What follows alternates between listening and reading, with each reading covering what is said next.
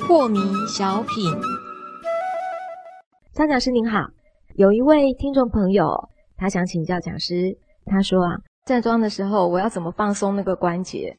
我要怎么告诉自己那个关节要松呢？因为他好的感觉膝盖这个关节很紧很酸。好，的，好的。嗯那么他会这样问呢，可见得他是听过我们的引导，真的有啊在或者练是上过我们的课，知道我们所讲的这个内涵啊。是呃，是这样的啊，我们两个脚围弯站着，当然那个膝盖是要承受压力的。嗯是，所以他有个疑问，就是说，那既然身体的压力都在这个膝盖上，你如何把它放松？那对就算你能够放松，那放松还站得住吗？那不就瘫下去了吗？是啊、所以他这个是误会了这个放松的意思。嗯放松是什么意思呢？我再讲一遍啊，就是不抵抗。